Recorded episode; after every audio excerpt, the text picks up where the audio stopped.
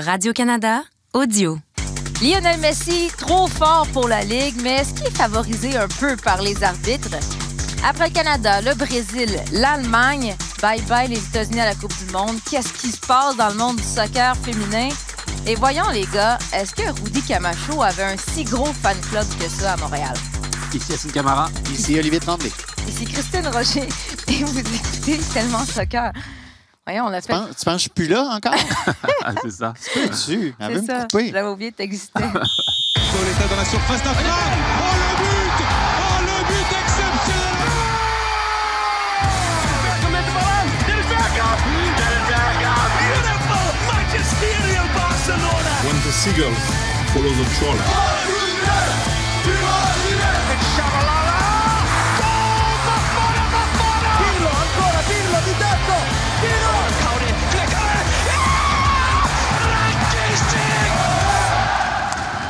Bonjour, bienvenue à Tellement Soccer. Hey, un miracle, nous sommes de retour tous les trois. Bonjour Assoun. Bonjour. Salut Olivier. Allô?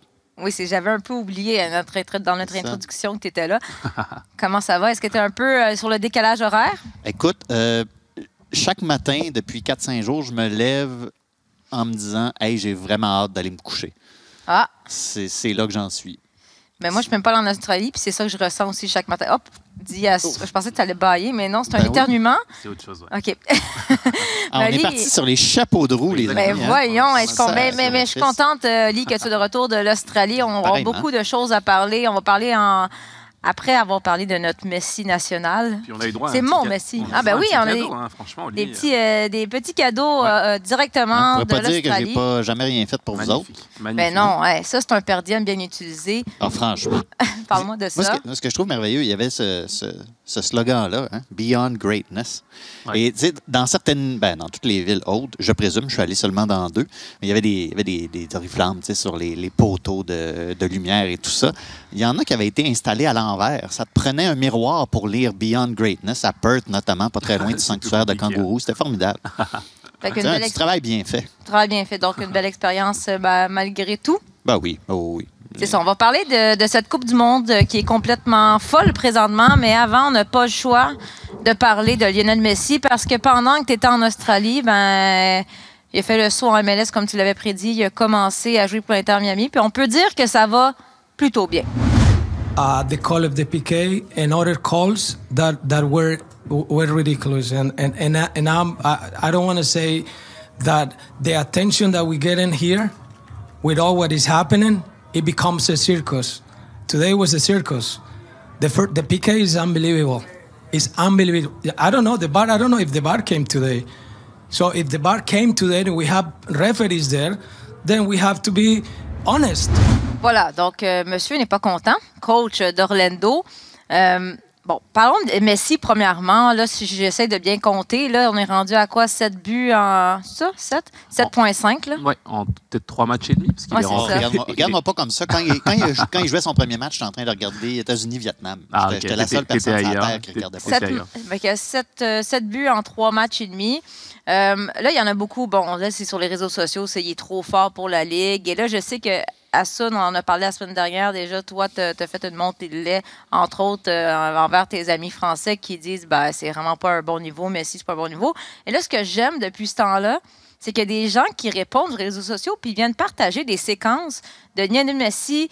euh, avec l'Argentine, avec le FC Barcelone, avec euh, plein d'équipes dans plein de moments importants tout au long de sa carrière où il fait exactement la même chose, pourtant contre les meilleurs défenseurs au monde. Fait qu'à ceux qui vous disent, les gars, Messi est bien trop fort, puis la MLS, c'est une ligue vraiment inférieure, vous répondez quoi? 50 buts en 38 matchs à Barcelone. Je veux dire, quelle ligue de piment, la Liga? C'est vrai, hein? C'est épouvantable. Pourquoi les gens regardent encore ça? Mais là, c'est parce qu'il n'y a jamais autant de personnes qui, qui ont regardé la MLS, là, un peu partout sur la planète. Et là, ils jugent, dans le fond, le fait que Messi est. Il a l'air au-dessus de tout le monde, mais c'est toi qui m'avais dit la semaine passée, mais il est de tout le monde dans le sens, c'est Messi. Il y en a juste un sur la planète, là. Il a Ouais. gagné la Coupe du Monde il y a huit mois. Ben ouais, c'est ça. Et a fini meilleur buteur de cette Coupe du Monde aussi.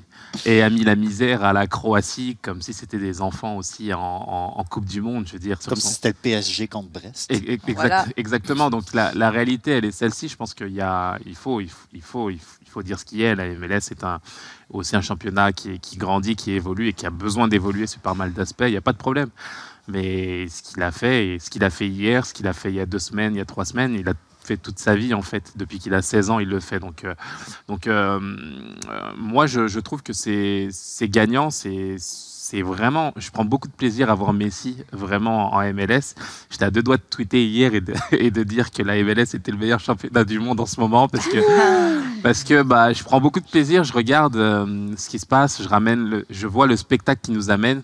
Euh, la possibilité après de, de, vivre des moments magiques. Hier, j'étais dans mon ordi, puis quand il pose le ballon, je me dis, mais non, il va pas, il va pas le refaire encore, c'est pas possible. Son coup franc, ouais, encore. Son coup franc, et il, te le refait d'une certaine, de la même façon, et tu revois les images qu'il a eues euh, face à Liverpool avec le Barça, des, tu sais, des flashs qui te reviennent, et tu te dis, bah, un coup franc, ça reste un coup franc, et c'est la magie finalement du joueur, et même pas le niveau du championnat en tant que tel non, que tu ça. peux critiquer. Donc, euh, donc il, est, il répond présent. Mais il a l'air d'avoir du plaisir. Moi, c'est ça qui me fascine, c'est que, bon, avec tout ce qui s'est passé au PSG, c'était pas le Messi qu'on qu connaissait, mais là, il a l'air d'avoir du fun. Plus que ça, il invective ses partenaires, les oui. adversaires, il attrape la tête à Philippe. Philippe, je savais que quand il rentrerait, bah, voilà ce qui se passerait, mais il, il répond. C'est des images qu'on n'avait jamais vues en fait de Messi en deux ans au Paris Saint-Germain. Euh, totalement euh, transparent des fois dans, quand, il, quand il fallait mettre de l'invective, se battre pour ses partenaires. Moi, je le voyais plus voilà, euh, subir les événements et puis, et, puis, et puis ne pas être heureux. Et puis le voir, justement, bah, donner le maximum, faire des pressings sur le terrain. Il fait des pressings. Tu, non, mais tu te rends compte? Oui. C'est les supporters si... parisiens, quand ils voient ça aujourd'hui, ils se dire mais c'est pas possible, il nous a pas respecté. Mais euh, voilà, il, il, est heureux ici. Il sent qu'il est aimé. C'est les, les, les, commentaires de ses partenaires aussi. Et c'est juste fabuleux. Il sent qu'il est le patron. Aussi, Surtout, ouais. pour moi, c'est ça la grosse différence avec le Paris Saint-Germain. Au Paris Saint-Germain, tu sais pas trop, ou du moins tu présumes qu'il y a un patron, puis il s'appelle peut-être plus Kylian Mbappé que Lionel Messi. Là, Lionel Messi, c'est clairement lui le patron en Inter Miami.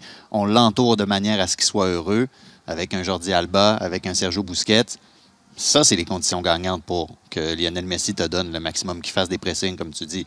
Pas qu'il y ait un quelconque doute sur est-ce que c'est réellement lui la grande vedette de cette équipe-là? Oui, mais c'est pourquoi le... Mais c'est quoi aussi ce besoin constant de vouloir comparer toutes les ligues? Et Ronaldo le fait en partant en disant ben, la Ligue en Arabie Saoudite, c'est vraiment meilleur que la MLS. Pour vrai, vite comme ça, je ne pourrais pas me prononcer parce que, en toute honnêteté, des matchs de la Ligue d'Arabie Saoudite, euh, j'en ai vu aucun dans ma vie. Mm. Et là, présentement, ben, depuis que Ronaldo est en Arabie Saoudite et depuis que Messi est à Miami, euh, c'était quoi l'effet de un et l'autre? On voit une méchante différence. Pas vrai que présentement, l'arrivée de Ronaldo a fait exploser la Ligue d'Arabie Saoudite. Je parle au niveau des amateurs de foot. Tandis que qui veut regarder la MLS aujourd'hui, un match inter-Miami? Tout le monde. Même les gens autour de moi qui ne suivent même pas le soccer sont curieux de voir qu'est-ce qu'il fait. Non, 100%. Moi, je pense qu'il faut arrêter justement ces comparaisons. Euh, la réalité, c'est que, bien entendu, le Paris Saint-Germain est 4, 5, 6 niveaux au-dessus de, de, ce qui se passe en Ligue 1. Mais euh, on critique ce que fait Messi aujourd'hui en, en, MLS. Mais moi, je me souviens d'un des premiers matchs de Messi avec euh, Paris. Je veux dire, euh, c'était 5-0, 6-0 contre Clermont-Ferrand aussi. C'est ouais. ça la réalité. Et, et, personne ne disait que la Ligue 1 était une ligue de, de je veux dire, de fermiers, entre guillemets. Donc, tu, tu, c est, c est, on ne peut pas comparer justement ces, ces championnats-là. Chaque championnat a son histoire ce que je vois, c'est que Messi est heureux de faire ce qu'il fait aujourd'hui. Je sens même aussi une volonté et un sentiment de revanche par rapport à ce qui s'est passé à Paris et qu'il a envie de montrer que, bah, regardez, guys, quand je suis à 100%, regardez ce que je suis capable de faire. Je, je sens ça chez lui. Et forcément, bah, ça énerve certains Parisiens. C'est normal parce que bah, on attendait plus euh, du côté du Paris Saint-Germain.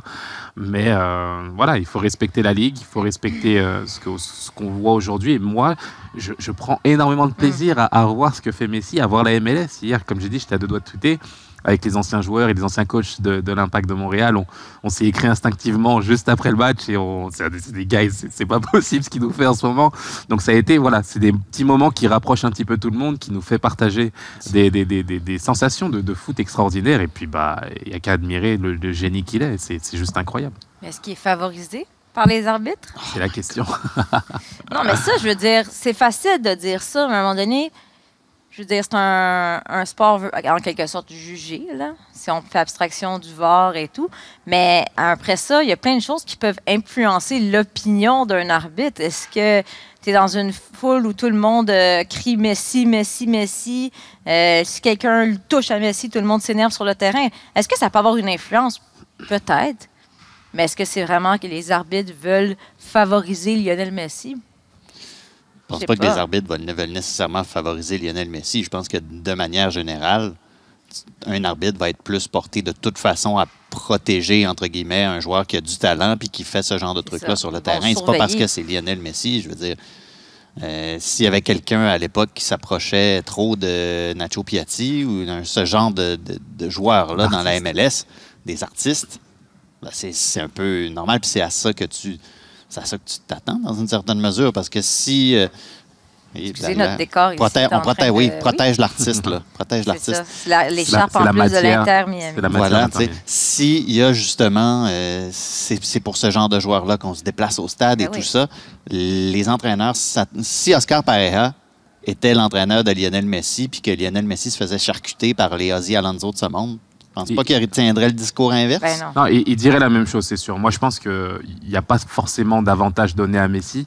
Euh, comme tu l'as dit, c'est un artiste qui fait ce qu'il fait. Il, Bon, faut toi, les tu l'as protéger. dit, puis j'ai volé ton mot, là. Non, non, mais il, il faut les, il faut les protéger, mais il faut pas exagérer. Et c'est vrai que sur une ou deux actions, euh, face à Orlando notamment, je, je- je suis totalement d'accord avec les Ouais. propos d'Oscar Pereira, notamment sur le penalty accordé, euh, sur la Ouais, faute, mais la faute de Martinez. c'est- un. euh, un fait de jeu, Ouais, c'est mais un fait des de jeu. pénaltys mais c'est- douteux, là, c'est pas la première fois. Là, c'est juste on met l'emphase parce que c'est Messi. Mais là, c'est une, mais une adaptation aussi. Les joueurs qui affrontent Messi en ce moment l'affrontent pour la première fois. Puis t'as beau le voir à la télé, j'imagine que quand tu l'as devant toi, tu te rends compte que hey, ça va encore plus vite que ce que j'imaginais. C'est la même chose pour un arbitre. Les arbitres vont s'habituer aussi à la manière dont Lionel Messi est sur le terrain. Puis tout ça, c'est un processus d'adaptation pour tout le monde. Pour les défenses adverses aussi, là, en ce moment, euh, tout lui réussit à Messi. Puis c'est comme, à quoi est-ce qu'on s'attendait? À ce que toutes les défenses de la MLS le mettent dans leur petite poche? Non, je pense pas. Non, Mais au fil du temps, ben, tout le monde va s'ajuster. Les arbitres vont prendre un peu plus la mesure de ah, qu'est-ce qui, qu'est-ce qui va vite sur Messi, qu'est-ce qui va pas vite sur Messi, puis ils vont ajuster, s'ajuster en conséquence. là. Ça, ça a été ajusté justement face à Dallas hier en regardant le match. J'ai vu justement un arbitre qui, qui- qui faisait un- très attention à tout ça et j'ai j'ai aimé l'arbitrage. Mais c'est vrai que face à Orlando, euh, il y a certaines actions que je jugeais vraiment difficiles aussi. Si je suis à la place d'Orlando, je me dis ah oui, mais en tant que défenseur en tout cas, je me dirais bah là c'est c'est compliqué justement à Mhm. gérer. Toi, comme défenseur, Ah. on sait bien. C'est ça. Et puis l'image, après, qui- là où il faut faire attention aussi dans la perception, c'est l'image qu'ont les gens à la télé. Il y a eu une action où Messi, euh, qui a fait le tour du monde, demande à l'arbitre un carton jaune et l'arbitre sort le carton jaune et le donne. Donnant- ça donne l'impression que c'est Messi qui décide, mais Ouais. si on a l'autre angle, la réalité c'est que Messi est retenu par le maillot et qu'effectivement il y a un jaune, chose qu'on voit diffi- difficilement sur un des quatre. Donc je pense qu'il faut avoir du recul là-dessus. Ne pas oublier que Messi, c'est juste extraordinaire ce qu'il fait sur un terrain, donc forcément, euh, bah, il provoque des fautes, il provoque des situations, et, et il faut rester sur l'essentiel, le spectacle, le plaisir qu'il nous offre, et pour moi en tout cas, mais c'est hier, en tout- c'était juste un régal de voir, de voir ce qu'il est capable de faire encore une fois, et de se dire que le gars est, il est juste au-dessus au-dessus de tout le monde, là, c'est incroyable. Mais là, Ali, tu disais que c'est une période d'adaptation pour tout le monde, pour les arbitres, mais aussi pour les joueurs qui n'ont jamais joué contre lui auparavant. Est-ce que vous pensez que ça va se compliquer un peu pour Messi? Il veut pas. euh, là, on va peut-être plus comprendre comment le surveiller ou. euh, ou vous pensez qu'il est parti sur son air d'aller puis il va continuer de produire à ce rythme-là? Ben là, faut pas oublier aussi que la, la- la teneur de la compétition va changer aussi avec le temps parce que là, c'est c'est la League Cup. Puis ah, finalement, c'est le fun de la League Cup, hein, d'ailleurs. C'est Ah ouais. hein, on avait des, on avait des doutes sur ah, est-ce que Vraiment. le bien fondé de cette compétition-là. Puis finalement, 100%. je pense que tout le monde y prend du plaisir. Puis on dirait que ça fait, on, on dirait aussi que ça fait un an que c'est commencé. là. Ouais, c'est fou. Euh, mais là, un match, un, un match de- de- d'une coupe comparativement à un match de championnat aussi, l'enjeu n'est pas tout à fait le même. Fait qu'il y a peut-être des petits trucs qui vont changer sur ce, plan-là, la manière dont la physionomie d'un match évolue. Euh, mais non, c'est la même. pour moi, c'est exactement la même chose. Puis en ce moment, il y a des équipes aussi qui, qui, qui- qui n'affrontent pas Messi, mais qui peuvent prendre des notes aussi sur comment, comment ça se passe pour lui en Amérique du Nord, tout ça. Pensez-vous Euh, que Romel Kyoto prend des notes? Euh, non, on en reparlera plus. Oh là là, de, de Kyoto World Tour. Non, Euh, moi, moi, ce que, ce que j'aime, franchement, c'est euh, c'est le, le, le professionnalisme avec Ouais. lequel ces gars-là sont venus. Euh, je parle de Sergio Busquets, euh, je parle de Jordi Alba aussi et Messi. Je veux dire, et, et- et tu as vu l'émotion qu'il y a eu à la fin du match? J'ai l'impression qu'il vivait son match comme si c'était la finale de la Coupe du Monde, en fait, où il voulait absolument gagner. Euh, il encourageait ses, partenaires, il les invectivait. La réaction du banc aussi lors du dernier penalty, où tout le monde court comme si c'était bah, justement une, voilà, une compétition à part entière, et ça l'est. On est, vraiment agréablement surpris de ce que donne cette compétition-là. Et, et moi, je, je- écoute, il est venu avec les bonnes ambitions. Ouais. Il est venu pour gagner. Il n'est pas en vacances ici. Et c'est ce dont avait besoin la Ligue, d'avoir un joueur qui ne se la coule pas douce et qui vienne justement bah, bah, rendre ce qu'on lui a donné, de la confiance, de l'amour et une place de numéro un et de leader, comme tu l'as dit, Olivier. Et il te le rend, il te le rend très très bien et c'est juste exceptionnel. Là, en quittant le PSG, ben, s'il y en a un qui aurait dû être heureux, c'est Kylian Mbappé. En fait, il y avait le champ libre en quelque sorte, malgré qu'il reste euh, Neymar. Mais là, ça se complique pour qu'on en parle quand même un peu de, de ton PSG à Sun. Ah, mon, mon PSG. non, mais là, Kylian Mbappé, il y aurait l'offre en, Ar- en Arabie Saoudite, euh, le PSG qui, qui a pris le contrôle de la situation en quelque sorte en le menaçant de ne pas le faire jouer. Qu'est-ce que vous pensez qui va arriver? Là, l'affaire, c'est qu'on parlait du Real Madrid, qui serait le premier choix de Kylian Mbappé, mais est-ce que, ce qu'on sache, peut-être que je me trompe, il n'y a pas eu d'offre concrète. Ta boule de cristal a dit quoi, ça? Ma boule de cristal dit que. En frottant son coco. C'est vrai, ma boule de C'est ça. cristal. Non, moi, moi, je pense que c'est mis dans, c'est une situation compliquée pour le joueur aujourd'hui. Je pense qu'il il tenait la main justement jusqu'à jus- jusqu'à ce que le PSG décide de, le- de lui retirer et euh, de le mettre dans une situation difficile. C'est soit il part, soit il prolonge. Il décide de ne pas prolonger. Donc la seule issue que je vois personnellement, c'est d'aller en Arabie Saoudite pendant un an, d'aller prendre un milliard pendant l'année tout simplement et de revenir l'année prochaine, euh, d'aller au Real Madrid l'année prochaine euh, de façon libre. Parce que je ne vois pas Kylian Mbappé, euh, au vu de son caractère, bah, de retourner sa veste et se dire Ok, guys, je vais prolonger avec tout ce qui s'est passé. Je, je ne vois pas euh, revenir en arrière. Il y a beaucoup de bagages. Là. Exactement. Le PSG non plus, je les vois difficilement avec euh, bah, l'argent et aussi l'ego. Bah, dire ok Kylian, euh, désolé euh, de ne pas t'avoir amené au Japon, finalement reviens jouer avec nous, c'est extrêmement difficile aussi. Et le Real Madrid, bah, qui a la possibilité de le récupérer gratuit dans six mois, pourquoi mettre de l'argent là maintenant tout de suite? Autant d'argent, c'est difficile aussi. Donc la solution, et elle serait, elle serait la meilleure à mes yeux, c'est d'aller euh, en Arabie Saoudite. Tu C'est pas fais, Messi qui aurait fait ça, lui. bah, Non, mais là, c'est vraiment une guerre d'ego. On dirait que c'est comme qui va plier en premier. et Là, il s'entraîne même pas avec ouais. les, pour la première équipe. Oli, toi, euh, Moi non plus, je m'entraîne pas avec la première équipe. ta, ta, ta- ta boule de cristal, toi, dis quoi? Qu'est-ce que tu penses qui va arriver? Moi, on dirait que. Ben là, je, je sais plus, parce que je veux dire, si on m'avait dit euh, que Ronaldo irait jouer en Arabie Saoudite, je vous aurais pas cru. Donc, tout est possible aujourd'hui. Tout est possible. Tout est possible, mais quand tu regardes la manière dont le Real Madrid construit son effectif aussi depuis quelques années, c'est pas un- À l'é- à l'époque, c'était le club qui investissait tout le temps, puis qui, ben, je dis investissait, qui, qui sacrait de l'argent dans le foyer, euh, souvent. Mais là, tu, regardes leur, euh, tu regardes leur bilan, leur, je parle purement de bilan financier, c'est pas. euh, Ils ont, ils ont pas jeté de l'argent par les fenêtres tant que ça.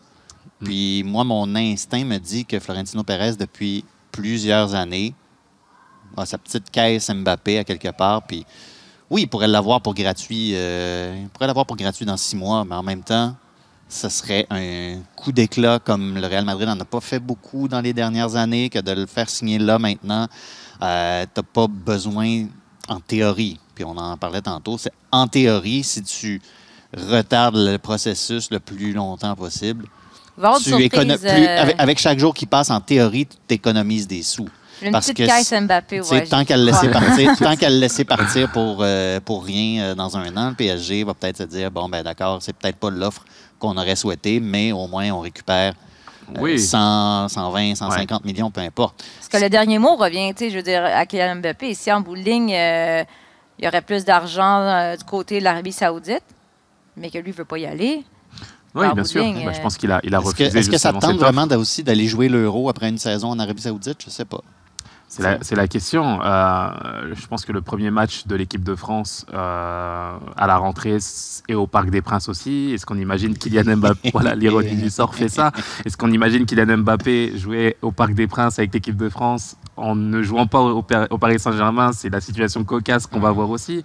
Il est capitaine de l'équipe de France, donc conférence de presse, on lui posera des questions à ce niveau-là. C'est une situation assez délicate. Il faut rappeler aussi euh, que dans l'histoire du foot, c'est une situation inédite. Ouais. Jamais un joueur dominant d'une équipe de cette façon-là, on pense à Zidane, à Messi, à Ronaldo, euh, est parti gratuitement de cette façon à 24 ans. Je veux dire, on a toujours laissé un héritage au club pour partir dans un transfert. Kylian Mbappé décide de faire autrement, donc forcément, c'est une situation juste euh, exceptionnelle et incroyable. Et euh, bah, j'ai envie de voir, j'ai l'impression que la stratégie est faite, tout est fait pour que Kylian Mbappé puisse aller au Real Madrid. Je pense que sa position face au Paris Saint-Germain, c'est de dire que je ne signe pas pour faire ce transfert aujourd'hui. Le problème, c'est qu'il est dans un club spécial et le Qatar a beaucoup, beaucoup, Ouais. beaucoup, beaucoup, beaucoup d'argent.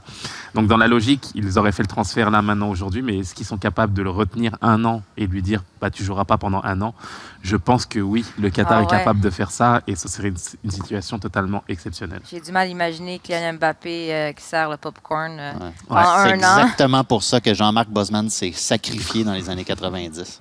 Voilà. On va suivre ça, le téléroman euh, Kylian Mbappé, mais j'aime la petite caisse Mbappé. Euh, Peut-être qu'il pourra avoir un dénouement d'ici la fin du mois. Les gars, faut parler de cette Coupe du Monde féminine. Une Coupe du Monde complètement folle, surprise après surprise. Entre autres, les États-Unis qui ont été déjà éliminés.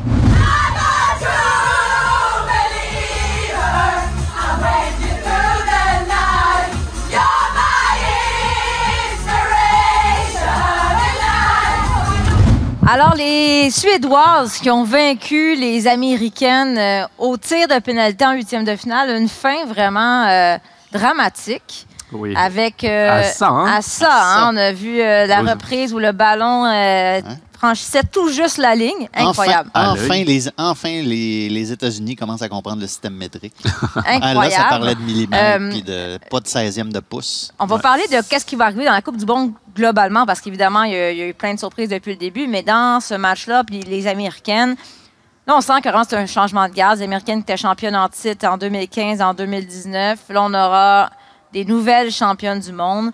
Mais dans cette séance de tir au but, ben, il y a eu euh, Sophia Smith qui a raté, qui est probablement euh, qui été exceptionnelle dans cette euh, Coupe du Monde. Là, ça va falloir que. C'est difficile à un si jeune âge de, de rater ça, un ouais. si grand moment. Il va falloir qu'elle se, re- se relève de ça, mais elle a démontré ce qu'elle est capable de faire. Et Megan Rapinoe, qui rate son penalty. Je vais en parler un peu parce que là, bon, évidemment, Megan Rapinoe va prendre sa retraite au terme de cette saison. Euh, c'est quelqu'un qui des opinions polarisées. hein. Les gens l'aiment ou ne l'aiment pas, mais ce que j'ai trouvé vraiment dommage, c'est que elle se fait, s'est fait ramasser sur les réseaux sociaux pour avoir raté sa penalty. Entre autres, elle souriait après avoir raté son penalty. Fait les gens vo- voyaient ça comme un manque de sérieux. Puis ce qu'elle explique, c'est que elle dit, elle, elle allait faire le penalty, puis elle se disait quel grand moment, enfin un penalty. Elle dit je n'ai absolument jamais raté ou presque un penalty de ma vie. Puis là, elle riait, c'était comme un rire jaune un peu. de, Je peux Ah pas croire que je rate maintenant. Et là, je trouve ça dommage parce que tu l'aimes ou tu l'aimes pas. Je trouve que ah, c'est triste que ça se termine comme ça puis qu'elle soit ciblée sur les réseaux sociaux alors que tous les plus grands ont déjà raté un penalty comme ça. Oui, non, bien sûr. Moi, je pense que euh, il faut prendre beaucoup de hauteur sur ce qui se passe sur les réseaux sociaux. À chaque fois qu'un grand joueur, euh, qu'une grande personnalité loupe un penalty, c'est de bonne guerre aussi. Moi, j'ai vu des Sergio Ramos euh, des- avoir des montages où son ballon finissait sur la lune. Euh, hier, j'ai vu un beau montage euh, où c'est Joe Biden qui, qui, qui réceptionnait le ballon de Megan Rapinoe un Ouais. petit peu là-dessus. Donc, euh, c'est des faits cocasses. Je pense pas qu'il faille prendre ça au premier degré non plus. Mais il y a quand même une euh, voilà, il y a quand même euh, quelque chose qui, qui se passe autour d'elle. C'est aussi une réalité. On a l'impression que son personnage divise énormément aussi. C'est une, c'est- c'est une réalité. Et, euh, et- Il disait moins quand il gagnait des Coupes du Monde. oui, vu comme ça, Ouais. en, en effet.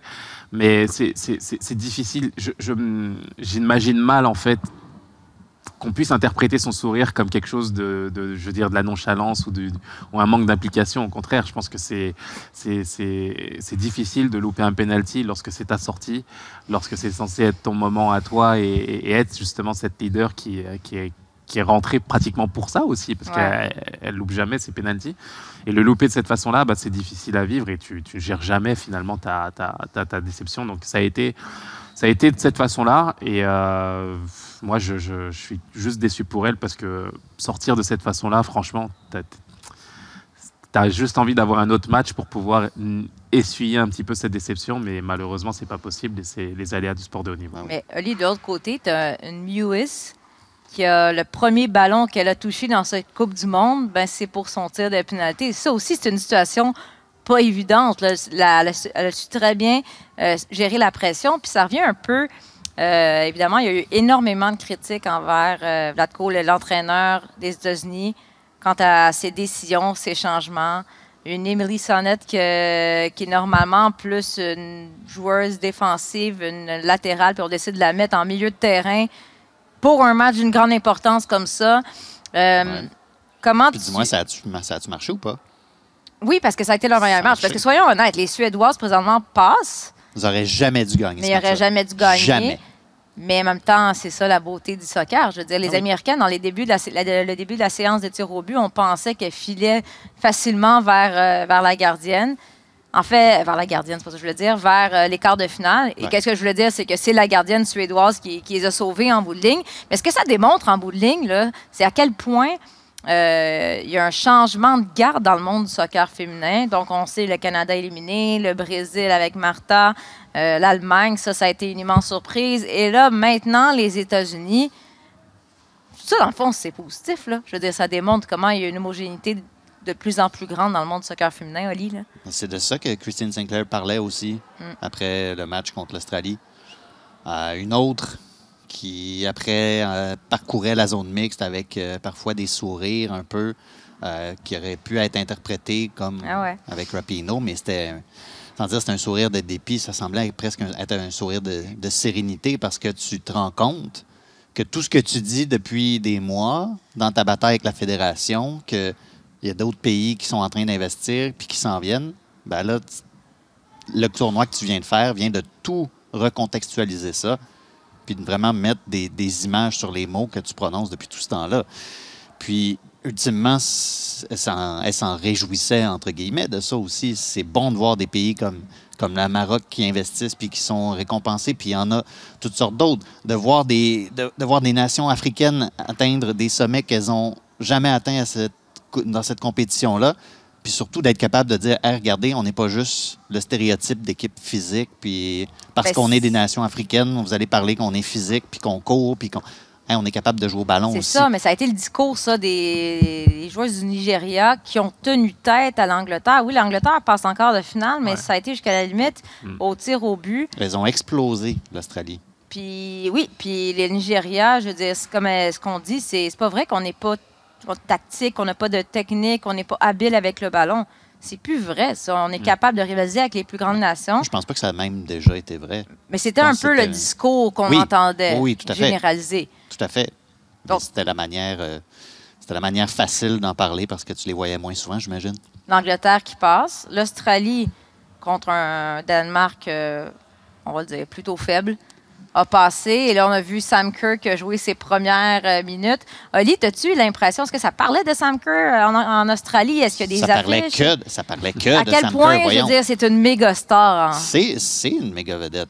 C'est une méga vedette. C'est, c'est elle, la seule qui a, la seule qui a publié une, euh, une biographie. Je veux dire, t'as pas de biographie de Hayley Rasso dans les, dans les librairies à, Non, mais- à Melbourne. Tu sais, c'est elle, la grande vedette. C'est une des meilleures attaquantes du monde.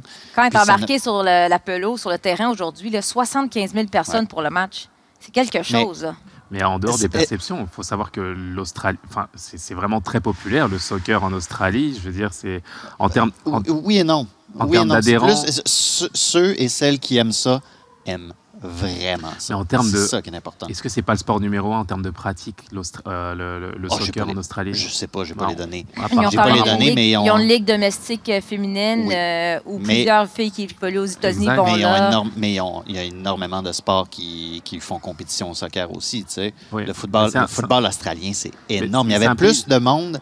Je suis allé à un match de football australien un, un vendredi soir entre Collingwood et Carlton. Il y avait 87 000 personnes Mm. au, euh, au MCG. Le lendemain, c'était Australie contre Euh, Nouvelle-Zélande au rugby, là, les All Blacks étaient là, les vrais. C'est un, grand pays. Il y avait de sport. 3000 personnes de moins. C'est un grand, grand pays de sport. Mais il y, a- il y a, il y a toutes sortes de compétitions. Mais, mais cette équipe-là, les Matildas, a vraiment, va vraiment charmer la population australienne. Elles sont derrière leur équipe. Mais après le Nigeria, il- après le, après le match contre le Nigeria, défaite de 3-1, la marge était très fine entre on est derrière vous puis on se retourne contre vous.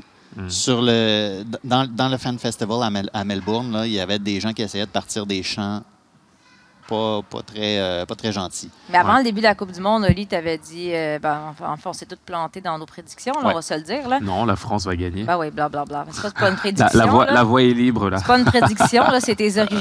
Je veux dire, peu importe le sport, tu vas compter pour la France, ça compte pas. Là. C'est vrai. C'est genre, il n'y a aucune analyse derrière ça, à vrai. part Hervé Renard. Non. mais, Quel euh. Mais tu sais, toi, tu avais dit, ah, l'Australie, ils me font pas peur du tout. Est-ce que tu penses que finalement, ils pourraient se faufiler davantage? Ou... Si, elles se faufilent davantage, elles vont être portées par leur public puis le retour de Sam Kerr. Hmm. Parce que du reste, même si elles ont encore gagné aujourd'hui, Mais ça a été bien je pense, géré, en- moi, je, je pense trouve. encore que c'est. Elles sont pas. Elles, elles- elles sont dans la catégorie en dessous de l'élite. Mais moi, je en trouve même que ça a temps, été- l'élite qu'on pensait. Ouais. être l'élite, Exact. il y en a l'élite. une gang qui sont partis. Mais je trouve qu'ils ont bien géré le dossier Sam Kerr dans le sens où c'était un risque aussi. Probablement qu'elle aurait été prête à jouer avant, mais ils ont décidé de, de l'épargner. Là, ils l'ont fait rentrer à- après la 80, je sais pas, 82e minute, quelque chose comme ça. Une dizaine de minutes. ouais. Et là, quand ça va arriver en quart de finale et, ou peut-être plus loin, qui sait, ben là, ils vont pouvoir compter sur une Sam Kerr en, Oui, en c'est pleine santé. Il va falloir, il va falloir qu'elle sublime, par exemple, parce que je, je continue à penser que contre ces équipes-là, quand tu as. Regarde comment le Japon joue en ce moment. là. Mhm. Si l'Australie arrive contre le Japon, moi, je pense que ça peut faire mal. Oui, Ça va être rough. Après, c'est d'autres ingrédients aussi. On sait que c'est des tournois euh, justement chaudement disputés. Et les ingrédients principaux, c'est l'abnégation, c'est le fait de, de travailler collectivement, laisser peu d'espace. Les équipes de talent sont out aujourd'hui. Euh, T'as-tu peur pour ta France? Est-ce que tu penses talent, que le oui. Maroc peut surprendre la France? on, on dirait qu'on aimerait ça. Je m'excuse, Assoun, juste parce qu'on aime aussi les équipes Cendrillon. Puis c'est tellement une belle révélation, cette équipe Bah, marocaine. c'est le match piège par excellence pour la France, justement, où tu vas être placé en tant que favori. Tu sais que Hervé Renard a été sélectionneur de ce pays-là aussi. Il a parlé d'émotion avant ce, ce match-là. Donc forcément, tu as tous les ingrédients euh, qui sont réunis. Tu as Renal Pedros, français, qui est à la tête de cette sélection aussi. Et, euh, bah, je veux dire, beaucoup, beaucoup, beaucoup d'histoires autour de ça. Euh, Karchaoui aussi, d'origine marocaine, qui, qui, qui, qui veut- qui- qui a témoigné dans l'équipe euh, il y a quelques temps et qui, parle justement d'émotions euh, palpables. Donc, je pense pas que la France va laisser échapper ce match. Je, pense qu'ils ont tous les ingrédients pour faire la différence. euh, il y a quand même un temps d'avance sur le, programme sportif et, le niveau. Mais attention, tous les ingrédients sont réunis pour qu'on puisse assister à une surprise aussi. Et le Maroc va pas faire de cadeau. S'ils ont un match vraiment euh, rêvé à jouer en Coupe du Monde, c'est bien celui-ci face à la France. Et je peux vous dire qu'il va y avoir beaucoup, beaucoup, beaucoup de monde euh, devant ce match, devant ce match-là qui est assez spécial. Donc, euh, moi, j'ai envie de voir ce match-là. Suis, j'aime beaucoup le Maroc, ce que dégage le Maroc depuis pas mal de temps. Avec les garçons, ça a été pareil en Coupe du Monde. Ils ont eu une épopée exceptionnelle. Les filles ont envie de vivre cette même frénésie. On voit ce que ça donne au Maroc en termes d'image. C'est juste exceptionnel ce qu'elles arrivent à faire aussi. Et voilà, c'est vraiment l'équipe Cendrillon par excellence qui peut faire la différence. Puis ce qu'on voit depuis le début du tournoi dans ces, euh, dans ces stades-là où euh, c'est pas l'Australie qui joue, de manière générale, l'impression qu'on a en entendant le son, c'est que les Australiens qui vont, qui vont là juste pour assister au match vont Ouais, tous se rallier derrière l'équipe équipe. négligée. Ouais. Ouais. Donc ça aussi, ça peut porter quand tu regardes l'effet que ça a eu sur, je continue à dire, l'Australie est moins bonne que ce qu'elle montre depuis le début du tournoi, est portée par son public. Ce que ça fait aux équipes négligées aussi, ça a été, dans le cas, dans le cas canadien, c'était nettement derrière, contre le, derrière le Nigeria, nettement derrière l'Irlande, quoique en, Irl- en Irlande. Tu vois? J'étais à j'avais l'impression d'être en. Irlande. Il y avait quand même une communauté qui était derrière, Ouais. mais les Australiens sont derrière les petites équipes. Ouais. Ben, évidemment, euh, ce que les, les joueuses canadiennes ont beaucoup euh, prôné au cours des derniers mois, c'est à quel point elles ont besoin d'investissement. Puis c'est un très bel exemple, l'équipe marocaine. Un méga centre d'entraînement, utilisé autant pour les femmes que pour les hommes. Il y a eu vraiment des gros investissements. Puis aujourd'hui, ben, ça, ça porte ses fruits. On voit les résultats. Donc, on va suivre ça. On va s'en reparler assurément de, de la, la France qui sera éliminée par le Maroc. Oups, désolé. Euh, bon, là, les, euh, par la force des choses, le CF Montréal est comme en, en vacances. Mais il y a quand même eu des, de l'action. Rudy Camacho qui quitte le nid montréalais. Euh, et ça a fait, à ma grande surprise, ça a créé énormément de, mécontentement à Montréal. Donc je sais qu'au niveau des partisans et de nous, c'est vrai qu'on on perd un joueur qui, jouait presque tous les matchs dès qu'il était euh, apte à jouer. Euh, après, je suis assez bien placé pour savoir qu'une des premières questions que j'avais reçues quand j'étais arrivé ici il y, a, trois ans et demi, je connaissais Rudy du championnat de Belgique parce qu'il était en Belgique avant de en MLS. Et Rudy n'était pas forcément aimé euh, quand je suis arrivé ici. Moi, je l'ai défendu et avec euh, Thierry Henry, on a, laissé Rudy, on a gardé Rudy. Et je dois dire qu'il a énormément progressé, qu'il a apporté beaucoup de choses au club aussi. Mais euh, voilà, il y, a, deux ans aussi, Rudy avait aussi refusé notre, proposition de, prolongation. Et il n'y avait pas eu non plus, parce que Rudy, euh, départ du camp de préparation qu'on était en Floride, il n'était pas avec nous. Je ne sais pas si vous vous souvenez de ça, mais c'est la réalité. Et il n'y avait pas eu cette, situation actuelle où on a perdu Rudy Camacho. Donc c'est la réalité. Il était bien ici, je pense qu'il était très bien à Montréal. Et, euh, et on le remercie pour tout ce qu'il a fait, mais il nous a demandé aussi d'ouvrir les discussions avec les autres clubs. Donc, Rudy Camacho, qui, part pour Columbus, euh, va rejoindre euh, Wilfrid Nancy. Et là, c'est ça, c'est comme soudainement les réseaux sociaux, les commentaires qu'on entendait sur, sur les différentes tribunes, c'est mon Dieu, ils font rien pour qu'on aime ce club-là, ils nous aident pas. Euh, moi, j'étais un peu surprise parce que, bon, oui, euh, Rudy, Rudy Camacho est aimé, mais ça a quand même 32 ans. euh, tu risques de le perdre pour rien éventuellement. Je veux dire, si on regarde strictement côté business, c'est pas un mauvais geste de, de la part d'Olivier Renard. Pas heurté du tout. Mais aussi, j'ai comme. Moi, j'aime Olivier Renard qui est quand même très direct, là, tu sais, à peine à mots couverts. On comprend que c'est une relation tumultueuse sur plusieurs années, puis on a l'impression que c'est une question de temps avant que finalement cette relation se brise. Oui, moi je, suis d'accord sur le plan comptable euh, et, bureaucratique, le fait bah, de, de faire ce trade, cet échange de Rudy. Euh, je pense que tu arrives, tu veux renouveler justement ton effectif. Euh, c'est la possibilité aussi pour lui d'aller jouer dans, dans une belle équipe hein, qui est Columbus, qui fait de belles choses vraiment en termes de Ils recrutement ils aussi. viennent de perdre euh, Lucas Zelarayan. Ça leur Exactement. prenait une autre vedette. C'est ça, c'est ça. Parfait. vu comme ça. Bon, ils, ont, ils ont pris Diego Rossi, donc ça, c'est c'est- c'est Pas quand, même- c'est quand même pas pire. Mais euh, moi, je suis quand même déçu parce que je trouvais que bah, il s'était super bien redressé cette année, en tout cas. Ça a été un début de saison extrêmement difficile aussi euh, pour lui. C'est toujours battu, mais euh, je le trouve ultra régulier depuis Ouais. pas mal de matchs. Et dans l'idée de voilà d'aller chercher quelque chose cette saison, bah, tu as envie de t'appuyer sur l'un de tes meilleurs défenseurs. Je vois pas qui a été meilleur que lui globalement finalement. Corbeau. Euh, ouais, mais il était Mais c'est un peu ça, la plainte. non, c'est comme- non, il, a, il a été bon. Rudy a bien redressé la barre. Sincèrement, là, en termes de leader, il a jamais lâché. Ouais. Je l'ai trouvé vraiment. Et, et je l'ai critiqué quand il fallait le critiquer. Mais quand il fait bien, il faut le dire aussi. Et je trouve qu'il fait vraiment bien dernièrement. Donc, dans l'idée justement d'aller chercher quelque chose, d'avoir un gars d'expérience qui a connu justement les séries l'année dernière, bah, tu perds quand même une pièce, du, une grosse pièce vraiment, vraiment du, dans le vestiaire. Et bah, forcément, bah, ça amène à poser des questions auprès des partisans. Est-ce qu'on a l'ambition d'aller chercher Ben, des choses cette année? C'est ça les- que les gens déplorent peut-être. C'est qu'est-ce que le me- c'est quoi que ça envoie comme message quand tu es parti de peut-être ton défenseur le plus solide dans le moment où tu veux te battre pour une place en, en séries éliminatoires? Puis pas que ça, dans le contexte aussi, où tu te dis que bah, c'est quand même un joueur référent, qu'on commence à connaître, etc. Puis euh, là où l'équipe a eu beaucoup de chamboulements, beaucoup de changements, bah, le sentiment d'appartenance avec certains joueurs, tu l'enlèves pour recommencer autre chose avec de la jeunesse. Présentement, on les les partisans là, montréalais, québécois s'identifient à qui? C'est qui leurs joueurs qui ont envie d'aller s'acheter un maillot? Samuel Piette, Mais c'est ça. Il Mathieu Sam- Chouanière. Je vais te dire Romel Kyoto. Ben non, mais là, Samuel Piette, oui, là. Mais tu sais, oui, parce que c'est le gars de chez nous, là. Mais c'est pas, c'est pas un Nacho Piatti ou. euh, Ben oui, mais c'est comme tout le, monde, tout le monde a l'air de tomber des nues. Je, comprends pas. Je comprends pas quelle, équipe est-ce que vous suivez depuis trois ans? En quoi est-ce que c'est une surprise que Rudy Camacho s'en aille? Je, veux Ben, je pense que pas une surprise, mais c'est il- comme encore un- une petite blessure pour euh, les partisans. C'est, en même temps, je veux dire, est-ce que c'est vraiment. Les, les- les partisans lui gueulaient après, il y a trois ans. Non, mais est-ce que les. Ouais, mais c'est la passion. Il faut, faut croire aussi que c'est un échantillon. Les gens qui nous écrivent, ben, c'est c'est ceux qui prennent ça vraiment à cœur. Et la majorité des gens qui vont au Stade Saputo, ben, ils ont eu des billets en s'achetant euh, une caisse de, de popsicle, puis ils font une activité On familiale. peut faire ça. Non, mais ça serait le Je fun, hein? recommencer à m'acheter des popsicles. Ça serait cool qu'elle vienne dedans. Non, mais mon point, c'est que la majorité des gens qui vont au Stade Saputo ne savent même pas c'est qui Rudy Camacho.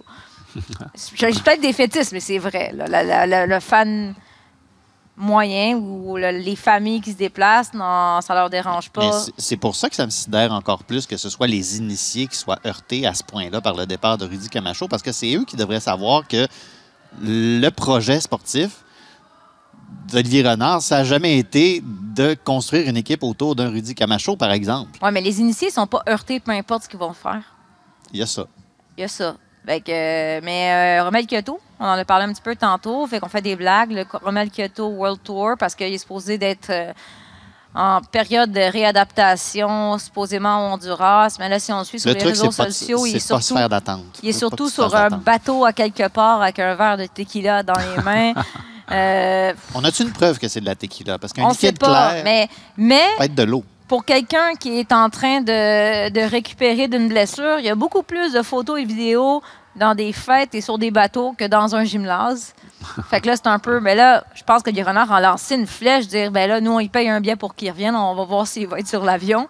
Donc, qu'est-ce qui va se passer avec cette situation-là? Parce que c'était le joueur le plus important de cette équipe-là, le meilleur attaquant. Mais là, je comprends qu'il y a les blessures, mais clairement, ça n'a pas l'air d'y tenter. Ben, ben. Non, mais moi je trouve ça compliqué. Euh, je veux dire, les, les mots d'Olivier Renard sont, sont clairs. Pour le coup, ils sont clairs. C'est que tu, tu peux donner une, une certaine confiance à un joueur en le laissant partir se soigner avec son médecin, etc. Et c'est des choses qu'on a vues par le passé. Il n'y a pas de problème. Quand c'est un joueur important, tu peux laisser, entre guillemets, certains passe droits. Mais tu ne tu peux pas avoir de doute sur le fait de son sérieux ou sur le fait de savoir s'il va être de retour à la date euh, prévue. Là, il y a un problème à mes yeux. Et quand Olivier Renard le dit de cette façon-là, bah, ça veut tout dire. Moi, je, je- je trouve qu'il y a un problème, que c'est des choses qui ne peuvent pas exister. Et si tu donnes l'entière confiance et euh, la responsabilité à ton joueur de, bah, de soigner, entre guillemets, de par, ses, voilà, de par ses contacts et de par son réseau, bah, derrière, il faut avoir aucun doute en fait sur le retour et sur la façon dont travaille ce joueur-là. Et quand tu t'exprimes de cette façon-là, bah, ça veut dire que bah, ça va pas. Il y a quelque chose qui on va fait pas. quoi? Parce que là, je veux dire, essayer de, de vendre un joueur qui est blessé, c'est jamais. euh, Bah, le vendre, le vendre à, à quel Sinon, moment? il arrive, c'est en, ça. il arrive en fin de contrat aussi. Euh, je veux dire, Tu, tu veux-tu pas le perdre pour rien? C'est ça. Dans, le- donc dans le timing, c'est Tu des peux, choses. pas tous, tu peux pas tous les échanger avant la fin de leur contrat aussi. Des fois, il y a des opérations comptables qui sont juste pas réalisables. Ouais. C'est pas la fin du monde non Fait plus. qu'on va laisser le, le contrat euh, se terminer sur un yacht. euh. Bah, est-ce pas que tu as, réellement envie de continuer de cette façon-là? Moi, je trouve qu'il y a quelque chose qui fonctionne pas que tu là-dedans. brises le contrat?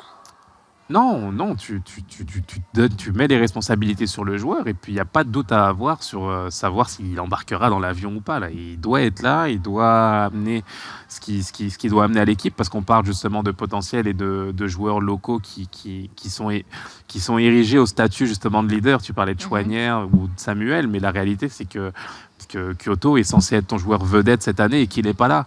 Et que s'il n'est pas là, si l'équipe performe moins, il peut pas se dire bah oui l'équipe est, moins forte parce que je suis pas là. Non, tu prends de la place, tu prends une masse salariale qu'on pourrait donner à un autre joueur qui pourrait être performant aujourd'hui quand toi tu es, bah, t'es blessé ou tu peux pas justement rendre l'investissement qu'on a mis sur toi. Donc il y a un problème. Moi je trouve que c'est quelque chose qui doit être résolu rapidement et avoir peut-être une discussion franche. Est-ce que dans l'état d'esprit tu es là? Si tu es là, oui.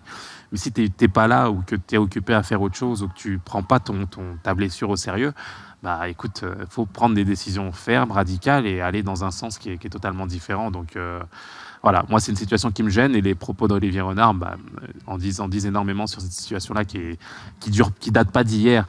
Avant même qu'il vienne, on avait Ah déjà ouais. des discussions sur savoir si son sérieux allait, allait être présent ici à Montréal. Hein? Moi, On a oublié ça vite, hein? bah quand, oui, mais quand moi, il allait en équipe nationale, il revenait toujours blessé. Et là, au début, on remettait en question la préparation physique du côté de l'équipe du Honduras. Mais peut-être finalement, on a l'impression que c'est sa préparation physique à lui Non, mais c'est pas possible. qui fait défaut. là. C'est pas l'équipe du c'est pas possible. Surtout, tu sais qu'on t'attend justement au tournant sur cet aspect-là. Euh, ça l'était à Houston, ça l'était dans d'autres Mhm. dans d'autres clubs aussi. Puis, tu as la possibilité justement de, de continuer sur ce qu'il faisait très bien aussi, parce qu'il a, il a fonctionné la saison dernière. Mais tu sens, tu sens que c'est même pas le talent qui fait la différence, c'est son, son degré d'implication et de sérieux.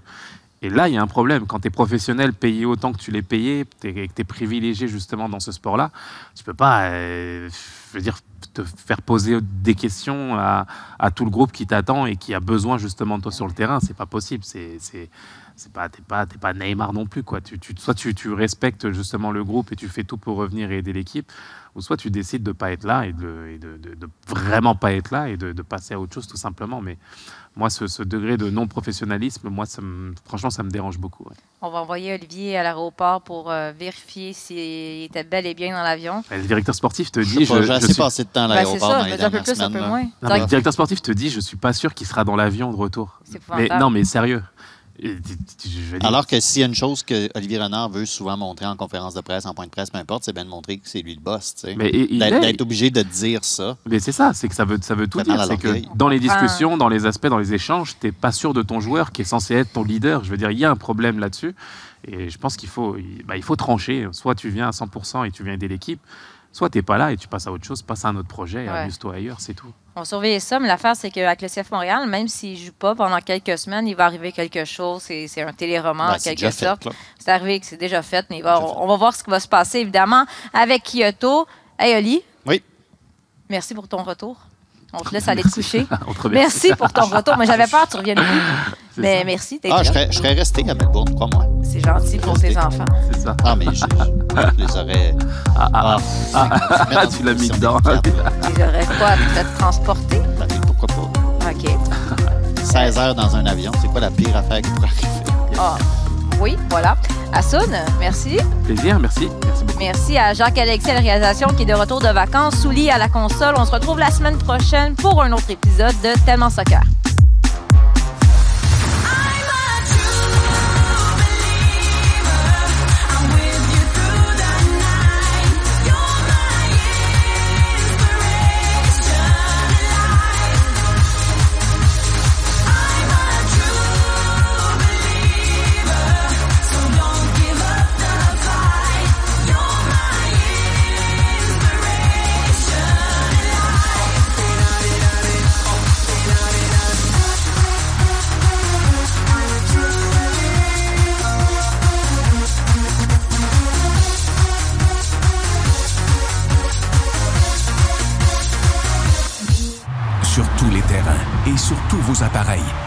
Radio-Canada Sport.